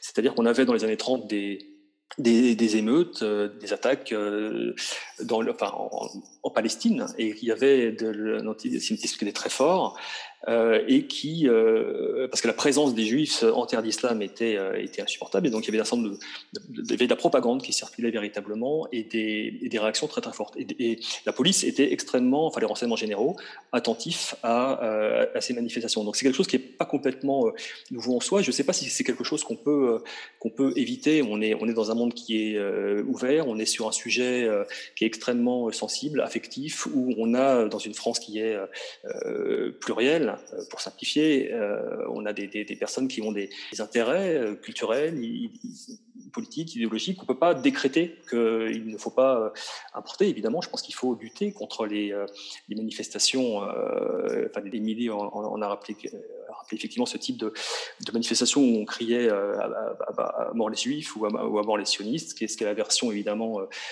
théoriquement plus acceptable, mais qui ne l'est pas. Hein. On voit très très bien comme, comme cette manière finalement de l'antisionisme est une manière effectivement d'attaquer les juifs directement. Émilie Fraîche? Non, mais j'ai le sentiment que ces dernières années, il y a, il y a un, un, nouveau changement qui s'est opéré. Euh, j'ai l'impression qu'on a dépassé euh, l'antisémitisme lié au conflit israélo-palestinien et qu'il y a une résurgence d'un antisémitisme, euh, et je pense notamment à toutes les manifestations antisémites qui, qui ont émaillé le mouvement des Gilets jaunes, qui serait un antisémitisme de gauche, qui serait le juif associé au grand capital et qui renouerait euh, avec un antisémitisme d'avant-guerre. ça m'a frappé quand il y a eu les manifestations euh, euh, des Gilets jaunes. Je me suis dit, ah là, on a encore, on est passé dans, dans autre chose, dans une, dans, dans, dans une autre dialectique. Enfin, c'est toujours la figure du juif qui est, voilà, pointée du doigt dénigré, etc. Mais euh, c'est plus, euh, c'est presque, c'est plus l'image du sioniste, c'est plus euh, l'image de l'oppresseur, l'alliance avec Israël. Tout d'un coup, ça devient, c'est ce que vous dites, c'est-à-dire Soros, Rothschild, le grand capital, la finance. Et ça, je trouve que c'est encore nouveau par rapport à ce qui, ce qui se passait il y a, il y a 15 ans, par exemple. Alors, Excusez-moi, Elise pour euh, rebondir, mais très rapidement, euh, bon, l'antisémitisme de gauche, c'est quelque chose euh, qui est, qui est très ancien. Hein, oui, oui, voilà, au XIXe siècle, on le repère.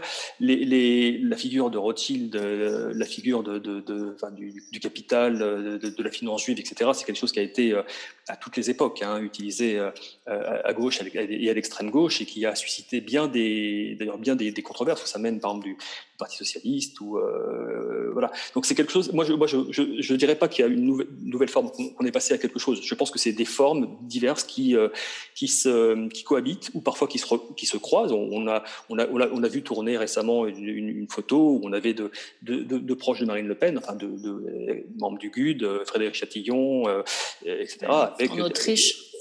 Euh, non, je ne crois pas que c'est avec l'islamiste qui a, qui a été. Euh, ah oui, oui. Voilà. Euh, ce qui montre bien qu'il y a des convergences et que de toute façon, lorsqu'on est antisémite, on fait feu de tout bois. Et, la, la, figure de, de, Rothschild, de Soros, etc., ce sont des figures qui sont, qui sont devenues des, des espèces de. Oui, mais je parlais plus dans la rue, en fait. évidemment que cet antisémitisme-là a toujours été pensé, a toujours, existé, a toujours existé, mais sa manifestation populaire, je la trouve, euh, enfin moi, elle m'a sauté aux yeux comme quelque chose d'assez nouveau en fait. Le, côté populaire, oui. Parce qu'il n'est pas nouveau en soi. Si on prend le, par exemple, la... c'est-à-dire que je, me souviens, je me souviens de l'année dernière arriver euh, près de la gare d'Avignon et d'avoir vu euh, Macron, Rothschild, et je, je, me, et je me suis dit, c'est pas des inscriptions que j'aurais vues il y a il y a, il y a dix ans, j'aurais vu euh, juif sioniste, j'aurais vu euh, à mort Israël, ouais. mais j'aurais pas vu cette idée euh, voilà, de cette alliance, euh, enfin cette désignation du juif euh, comme tirant les rênes du monde, la théorie du complot, enfin tout ce qui nous rappelle les années, les années d'avant-guerre. Mmh. Pour avancer un peu dans, dans, le déroulé de cette émission, Émilie Fraîche, peut-on critiquer euh, la politique de l'État d'Israël sans être taxé d'antisémitisme? Cette question peut paraître un peu dans la provocation, mais je voudrais par exemple euh, évoquer le cas d'une personnalité importante comme euh, Zef Sternel, qui nous a quittés il n'y a pas longtemps, qui était l'un des fondateurs du mouvement de la paix maintenant. Oui, évidemment qu'on peut critiquer la politique de l'État d'Israël et, l'État d'Israël est une démocratie. Euh, des mouvements contestataires euh, qui, euh, voilà, qui remettent en question la politique au sein même de leur pays. il y en a plein, et c'est vraiment d'ailleurs le propre de ce mouvement, avec des écrivains que j'admire énormément comme Amos Oz. et heureusement, c'est ce qui fait la richesse de ce pays, c'est ce qui fait la vitalité aussi de ce pays. La vraie question, c'est à partir de, enfin, c'est est-ce qu'on remet en cause l'existence même d'Israël?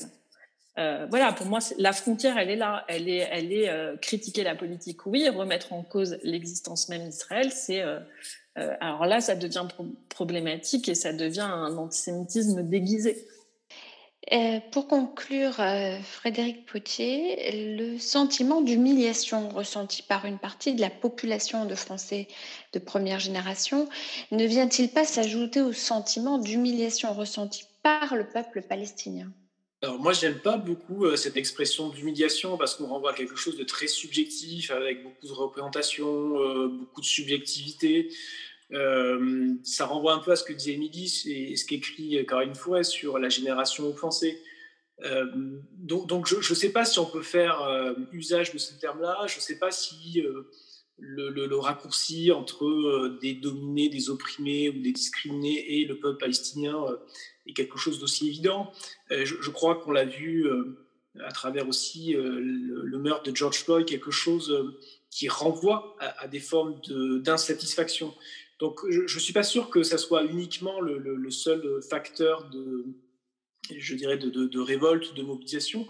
Je crois surtout qu'il y a dans la France aujourd'hui des jeunes, des moins jeunes, qui s'identifient aussi avec ce qui peut se passer à l'étranger et cette identification, elle témoigne aussi d'un grand désir d'égalité, d'un grand désir de justice et parfois d'un sentiment de colère. Alors ça peut prendre parfois euh, l'expression d'une cause nationale comme euh, le, peuple palestinien, ça peut prendre aussi l'expression euh, d'un mouvement de lutte contre le racisme avec euh, le Black Lives Matter qui vient des États-Unis, ça peut prendre aussi d'autres types d'expressions. Et donc moi, je pense que l'un des enjeux des associations de l'État et des artistes, c'est aussi d'utiliser et de canaliser cette colère, cette énergie à bon escient, non pas pour diviser, fragmenter et pour pointer des boucs émissaires, mais au contraire euh, pour essayer de, bâtir quelque chose de, plus fraternel et de plus utile à l'ensemble des concitoyens. Alors, merci à vous trois pour euh, ce débat, pour euh, euh, donner un petit propos maçonnique. La franc-maçonnerie a pour vocation de rassembler ceux qui étaient part et de travailler au progrès de l'humanité. La lutte contre le racisme ne, ne répond-elle pas à cette vocation universelle? C'est la question que nous devons nous poser, nous francs-maçons. Nous sommes les tout premiers défenseurs de la citoyenneté pour toutes et tous. Euh, l'universalisme de la citoyenneté, c'est permettre à chacun, à chacune de se sentir à sa place euh, dans la République. Voilà le message que euh, la Grande Loge Mixte de France voudrait faire passer à l'occasion de ce débat. merci à vous trois. On continue cette émission qui est largement consacrée au combat contre le racisme et l'antisémitisme. Mais avant une courte pause musicale avec Louis Chédid, Anne, ma sœur Anne.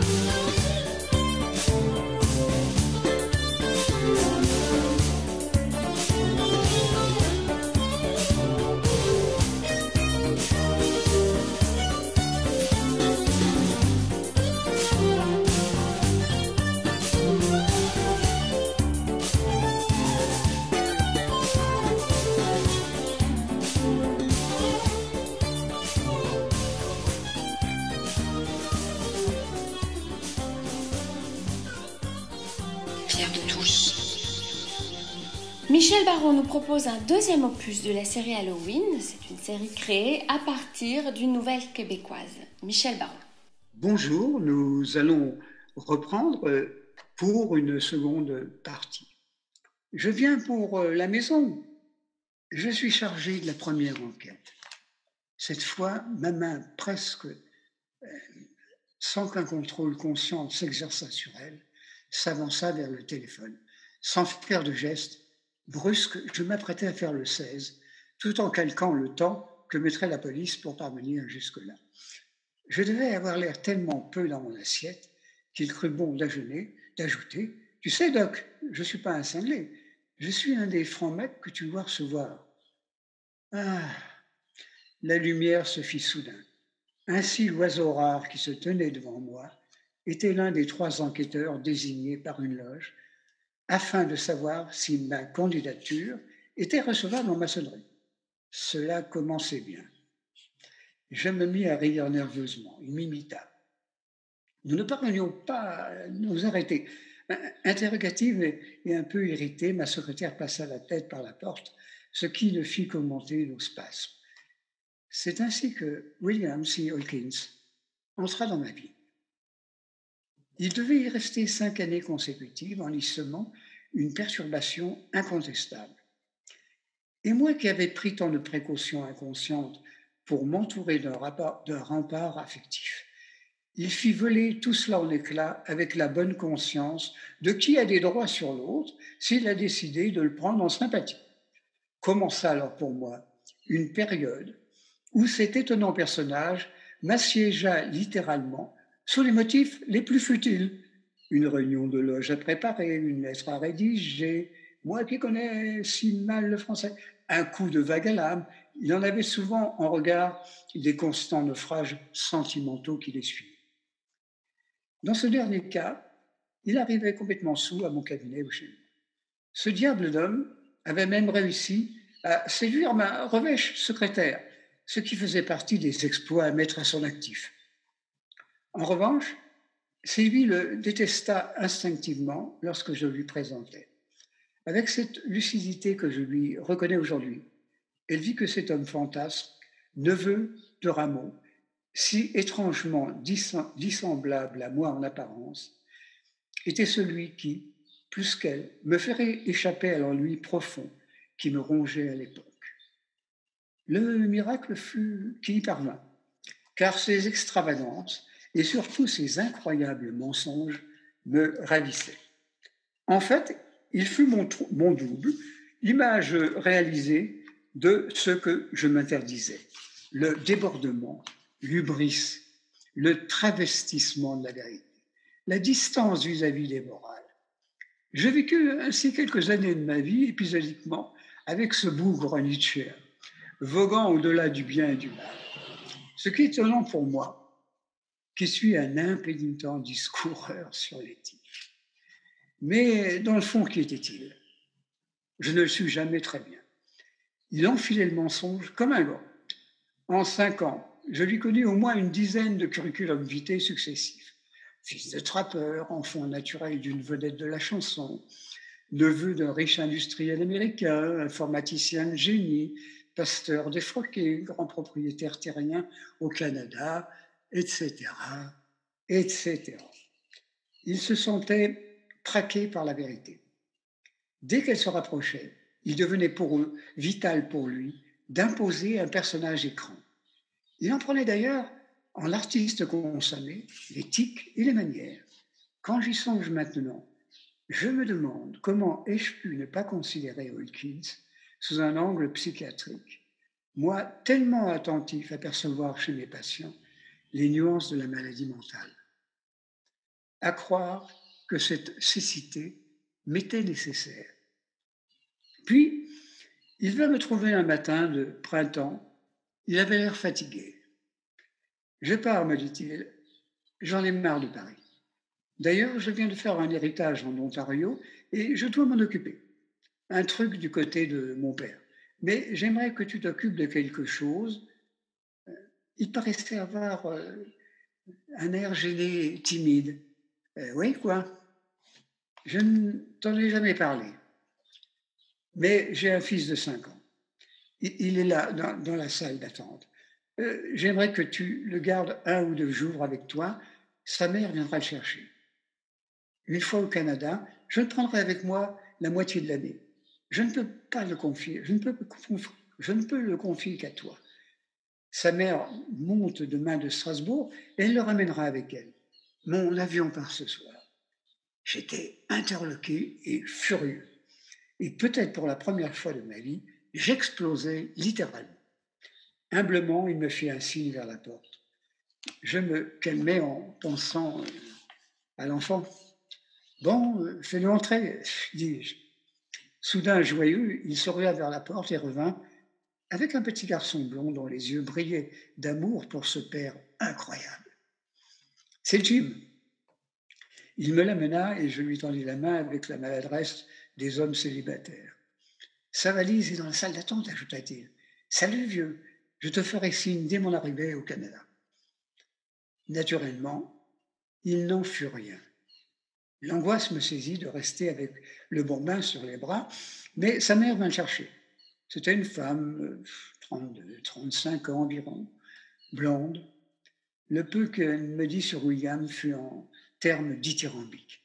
Bien sûr qu'il allait venir la rechercher. Ils habiteraient tous les trois dans une grande maison euh, près d'un lac et ils auraient une grosse voiture pour faire les courses à la ville la plus proche. Oui, William avait une excellente profession. Il était le fils d'un noble anglais. Je regardais la pauvre femme avec tendresse. Lâchement, je la laissais dans son rêve. Nous nous arrêterons un peu aujourd'hui et donc à dimanche prochain où nous le retrouverons avec joie. Pour la série Le Monde qui vient, Pierre Yana s'est intéressé au thème du grand renversement il revient aujourd'hui sur les thèses de Richard Florida, célèbre géographe américain, qui a conceptualisé les classes créatives. Pierre Yana. Bonjour. Dans la série Le Monde qui vient, je voudrais parler du grand renversement de l'économie mondiale, et particulièrement des thèses de Richard Florida. Je suivrai euh, en la matière l'économiste Daniel Cohen, qui écrit en 2005 les trois leçons sur la société industrielle, ainsi que le sociologue Alain Touraine dans Un nouveau paradigme, paru également en 2005, dans leurs analyses sur ce grand renversement qui marque l'avènement de la société de la connaissance et sa domination mondiale. Car il s'agit bien ici de l'effacement progressif de la société industrielle, si forte du 18e au 20e, derrière de nouvelles formes de production liées au savoir. Ici, la place de la culture est dominante. En effet, pour Touraine et Cohen, et bien d'autres, le paradigme de la société industrielle reposait sur l'alliance, en particulier dans le modèle fordiste, du social et de l'économique. L'alliance du cadre et de l'ouvrier, même conflictuelle, se fondait sur une interdépendance assumée au sein du processus de production. Le changement de paradigme au sein de la société post-industrielle, comme dit Cohen, ou culturelle, comme dit Touraine, se fonde à présent sur un divorce du social et de l'économique. L'alliance fordiste s'est brisée, la source de la plus-value, dit Cohen, s'est déplacée vers les laboratoires de recherche ou vers les bureaux d'études, permettant de détourner la production physique vers d'autres lieux ou d'autres pays. On pense bien entendu à la Chine, entre autres. Ici apparaît une nouvelle catégorie sociale au cœur de la production des richesses, le manipulateur de symboles, l'ingénieur, le chercheur, le publicitaire, l'inventeur, en un mot, le créateur. C'est lui, le créateur, ou elle bien sûr, qui produit la richesse. Ainsi, l'accueil des créateurs devient essentiel dans une problématique de développement. C'est ici qu'apparaissent les thèses de Richard Florida, un chercheur américain, qui a provoqué aux USA, au Canada, de vives polémiques. Dans trois ouvrages, The Rise of the Creative Class, The Flight of the Creative Class et Cities and the Creative Class, non traduite en français, Florida développe son propos que je vous présente à présent. Mais avant même de présenter les thèses de Florida, peut-être convient-il ici de caractériser sa démarche. De même que Karl Marx avait cerné les places respectives du prolétariat et de la bourgeoisie dans le processus de production capitaliste, Florida, nouveau Marx, invente et détermine la classe créative dans le mode de production de l'économie du savoir, en soulignant l'intérêt pour les développeurs urbains d'attirer cette classe euh, chez eux. Florida se place à l'évidence dans la tradition théorique du capital humain, en y apportant deux modifications majeures. L'utilisation de la notion de talent et celle de classe créative. En outre, il transpose ses idées à l'échelle urbaine ou régionale plutôt que nationale. Traditionnellement, la notion de capital humain est assimilée à la scolarisation. Ce capital peut être augmenté par l'investissement pour un pays ou un individu. Pour Florida, la classe créative est composée de personnes talentueuses, soit 30% de la population. Des ingénieurs aux philosophes, aux architectes, avocats et autres artistes, la classe créative inclut tous les secteurs du savoir et les professionnels de la créativité. L'avenir économique des villes dépend de cette nouvelle classe, confirme-t-il en la révélant à elle-même. Quels sont les facteurs qui attirent les talents d'après Florida? La culture, la tolérance. Florida de se lancer, entre autres, dans l'indice gay, entendez ici homosexuel, je le cite, les villes sans gay et sans gros proc perdent la course au développement économique, nous dit-il. La ville branchée attire les talentueux, puis les entreprises de haute technologie, et ainsi naît la croissance. Dans plusieurs études sur l'Amérique, sur les USA, le Canada ou l'Europe, Florida développe des analyses où se conjuguent talent, technologie et créativité, avec un succès réel auprès des développeurs et bien sûr des universitaires. On n'a pas manqué de critiquer la dimension élitiste de ces théories, la faiblesse de ces analyses du talent ou de la créativité, on s'en doute, sans compter l'indice gay, bien sûr. Pour ma part, je me rallie davantage aux analyses de Reich ou Castells sur cette question. Elles sont, disons, plus démocratiques et souvent moins hasardeuses. On ne manquera pas toutefois de, souligner l'intérêt des théories de Florida sur deux points d'importance. Le premier, c'est l'émergence dans l'économie du savoir de cette nouvelle catégorie de personnes, les créatifs, qui se placent aux commandes de l'économie. Les fractures de la métamorphose économique seront analysées dans les prochains articles, en particulier lorsque je vous parlerai de David Goodhart. Le deuxième point, qui n'est pas le moindre, est la pertinence notée par Florida du déplacement des contradictions sociales des sociétés avancées de l'usine, où elles étaient concentrées, dans le modèle Fordiste, vers le territoire, en particulier dans les grandes métropoles. La compétition entre grandes métropoles est lancée à l'échelle internationale, que l'on parle des capitales européennes de la culture, des Jeux olympiques ou de l'opposition économique. Un dernier mot, la culture, comme l'enseignement universitaire et la recherche, vont jouer un rôle déterminant dans cette économie nouvelle, ce qui donne des tâches importantes aux États, aux institutions internationales, pour coordonner les réseaux. On l'aura compris, Florida nous éclaire sur une situation importante, malgré l'élitisme de ses positions. En particulier, l'attachement de ce, de ce chercheur au territoire est très juste. Nous aurons l'occasion d'y revenir. Bon dimanche.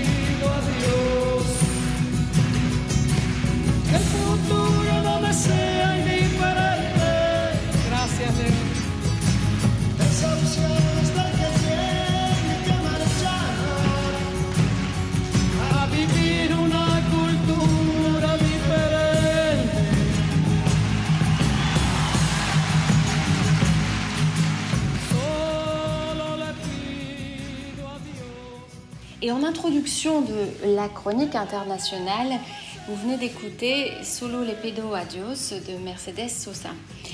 Ce dimanche, Christiane Vienne s'intéresse au mélange politico-religieux aux USA et à la conseillère spirituelle de Donald Trump dont vous avez peut-être vu la vidéo. De l'usage de la prière en politique est le titre de cette chronique internationale.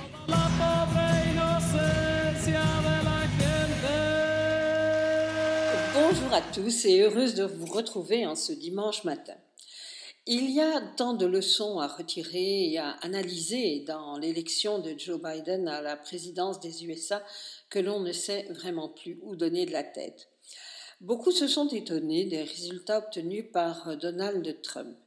J'aimerais souligner ici son rapport étroit avec le mouvement évangélique et plus lar- largement les mouvements religieux les plus radicaux. S'il a réussi à être perçu comme le défenseur, entre guillemets, beaucoup de guillemets, de- des petits blancs du Sud, il est aussi le défenseur des WASP, ces protestants anglo-saxons blancs.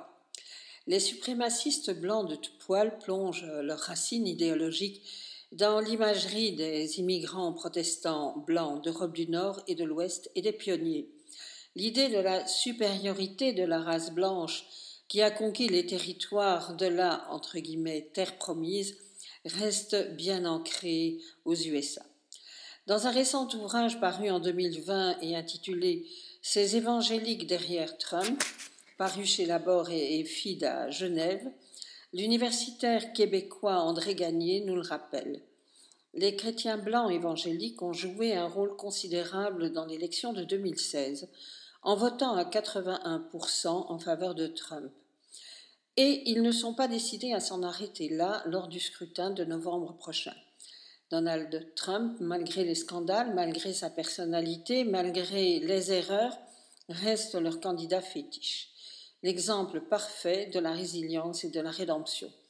D'ailleurs, Lance Walno, un des grands entrepreneurs et prédicateurs évangéliques du moment, le surnomme le candidat divin du chaos. Dans un récent article du quotidien belge La Libre, Sébastien Boussois, docteur en sciences politiques, chercheur Moyen-Orient, relations euro-arabes, terrorisme et radicalisation, a souligné Seul Trump, combattant indéboulonnable, résistant à toutes les tempêtes, baignant dans le conservatisme des pères fondateurs et garant de la domination américaine, permettra à la nation de mener ce combat spirituel sur lequel, en lequel pardon, des millions d'Américains croient. Et parmi eux, dernièrement, les anti-masques, les suprémacistes blancs contre Black Lives Matter, les communautés de la Bible Belt. Celui de la lutte ultime du bien contre le diable. Et les forces obscures ne, ne manquent pas. L'islam, l'Iran, les tenants de la destruction d'Israël en sont les porte-flingues. Face à ce danger, Trump livre pourtant actuellement sur un plateau de l'histoire une Amérique au bord du précipice. Mais pour les évangélistes, la reconquête du leadership mondial et la destruction des forces du mal qui s'opposent à eux doit passer par cette période de chaos et est de leur responsabilité. Sans cette grille d'analyse dont on parle peu, impossible de comprendre la hurissante prière que la conseillère spirituelle de Donald Trump a offert au lendemain des élections dans son église de Floride. Paula White est une prédicatrice et télévangéliste nommée en 2016 présidente du conseil évangélique de l'administration Trump. Célèbre pour ses prêches, elle a livré une performance hystérique visant à chasser les forces démoniaques dirigées vers la Maison Blanche et Donald Trump. Sur les images qui tournent sur Internet, on peut la voir, les yeux à moitié fermés, agiter ses bras avec énergie et répéter qu'elle entend, entre guillemets, un son de victoire. Dieu dit que c'est fait, martèle-t-elle. J'entends la victoire, la victoire, la victoire dans les couloirs du paradis. Des anges nous sont envoyés maintenant d'Afrique, d'Amérique du Sud ils arrivent du renfort angélique. Elle crie, complètement plongée dans sa prière. Elle fait aussi part de son combat envers les confédérations démoniaques qui tentent de voler l'élection à Donald Trump. L'expression voler l'élection ne doit donc rien au hasard et le refus de Trump d'accepter sa défaite vient de loin. Avouons que cela fait froid dans le dos. Ce que représente Donald Trump ne constitue pas qu'un épiphénomène qui passera rapidement. Il représente une partie de l'opinion publique américaine, une partie influente et fanatisée. En conclusion, je dirais simplement longue vie à Joe Biden, vive la démocratie et vive la laïcité et qu'elle nous préserve des prières. Merci à tous de votre attention et excellent dimanche. Le coup de cœur littéraire de ce dimanche est signé Françoise Lacou. Elle nous propose une recension de l'ouvrage collectif Ne nous libérez pas, on s'en sage. Le coup de cœur de Françoise Lacou cette semaine porte sur un ouvrage intitulé Ne nous libérez pas, on s'en charge, une histoire des féminismes de 1789 à nos jours. C'est un livre écrit à six mains par Bibia Pavard, Florence Rochefort et Michel Zancarini-Fournel et publié par les éditions La Découverte. Plus de deux siècles séparent les tricoteuses de la Révolution française du mouvement MeToo et de celui des colleuses, ainsi que de l'émoi provoqué par la manière dont Adèle Haenel a quitté la cérémonie des Césars. Ne nous libérez pas, on s'en charge, une histoire des féminismes de 1789 à nos jours, entend restituer les prises de parole, les actes et les gestes politiques entre ces deux moments. Ce recueil socio-historique se déroule en quatre périodes avec des allers-retours qui font le lien entre les combats du présent et ceux du passé. La première partie se concentre sur la période 1789-1871. On voit les féministes combattre l'esclavage avec notamment Olympe de Gouges 1748-1793, puis les Saint-Simoniennes. La révolution de 1848 connaît un moment de discussion houleuse autour des rôles sexués par le biais de journaux comme La Voix des femmes d'Eugénie Niboyer. La période se clôt sur la Commune et Louise Michel. La seconde partie s'intéresse à la période 1871-1944. En 1878, Maria de Rem co-organise avec le journaliste Léon Richer le Congrès international du droit des femmes. L'époque aborde deux questions principales. La question de la capacité des femmes à travailler, faut-il une protection spéciale des femmes ou doit-on leur donner les mêmes droits et devoirs que les hommes? Et la question qui concerne le droit de vote pour les femmes. La seconde période traite aussi des liens entre le féminisme et la question coloniale avec les figures centrales d'Hubertine Auclair, 1848-1914, et de Denise Morand, 1885-1946. La troisième partie concerne 1945-1981. Après une perte de vitesse des mouvements féministes, ceux-ci reprennent de l'importance à la suite du livre de Simone de Beauvoir, Le deuxième sexe, mais aussi après les événements de 68. Les mouvements se rajeunissent fortement tout en théorisant de nombreuses idées. En France, la période permet de poser la question du droit au contrôle de son corps. Cette partie est aussi consacrée au planning familial, à François Giroud, au procès de Bobigny en 72, à la création du MLF en 70, en passant par la mobilisation autour des féminismes noirs. Enfin, la dernière partie débute dans les années 80 pour se terminer en mars 2020. Les premiers chapitres démontrent l'intégration des mouvements féministes au sein de l'État via des organes officiels, mais aussi à l'aide de subventions, c'est également le renouveau d'un militantisme qui utilise les outils de communication que sont les réseaux sociaux et Internet et marque l'inclusion de nombreux combats, entre autres contre le racisme, l'homophobie et la transphobie. Ne nous libérez pas, on s'en charge, rendre compte des stratégies plurielles déployées par les femmes et les hommes féministes qui ont combattu les inégalités entre les sexes et l'oppression spécifique des femmes mais aussi sur leur ambivalence, leur conservatisme et leurs points aveugles de la Révolution française jusqu'à nos jours. Loin d'un récit géographique, c'est une multitude de tendances et d'opinions qui se trouvent ici analysées et mises en perspective par rapport aux problématiques contemporaines. Ne nous libérez pas, on s'en charge, contient une riche iconographie, photos, journaux, revues et périodiques, jalonnant l'histoire du mouvement féministe, une véritable mine d'or d'informations. Ne nous libérez pas, on s'en charge développe enfin le concept d'intersectionnalité qui permet d'expliquer la complexité de l'histoire des féminismes et en fait un livre passionnant.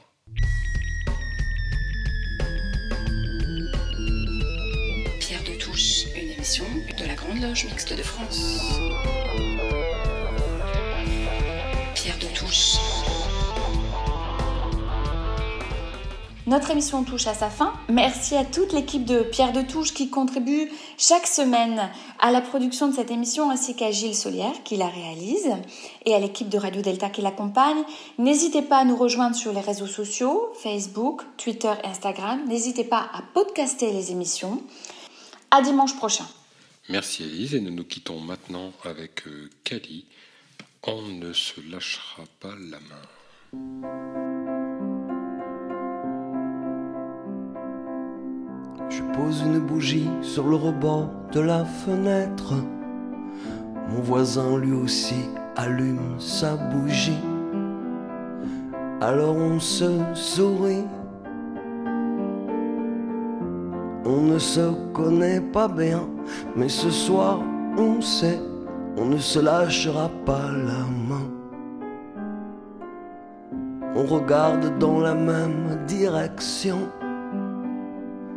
Ce ciel qui n'a plus d'horizon. De la fumée s'envole de nos bouches. Par ce putain de mois de novembre, par cette nuit laide qui se couche sur cette trop longue journée d'après. En face d'autres bougies sur d'autres fenêtres, comme une guirlande d'étoiles jusqu'à demain. On ne se connaît pas bien, mais ce soir je sais, mais ce soir on sait, on ne se lâchera pas la main. Un petit vent frais se lève et ma flamme ne bouge pas. La sienne aussi, elle monte droit, belle et fière dans la nuit. Alors encore, on se sourit.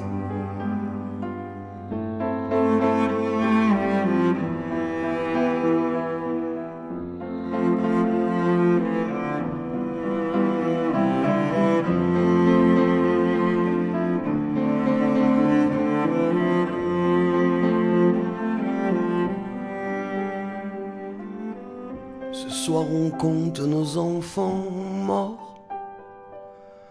Paris, t'es pas belle quand tu dors. On ne se connaît pas bien. Mais ce soir, je sais, mais ce soir, tu sais, on ne se lâchera pas la main.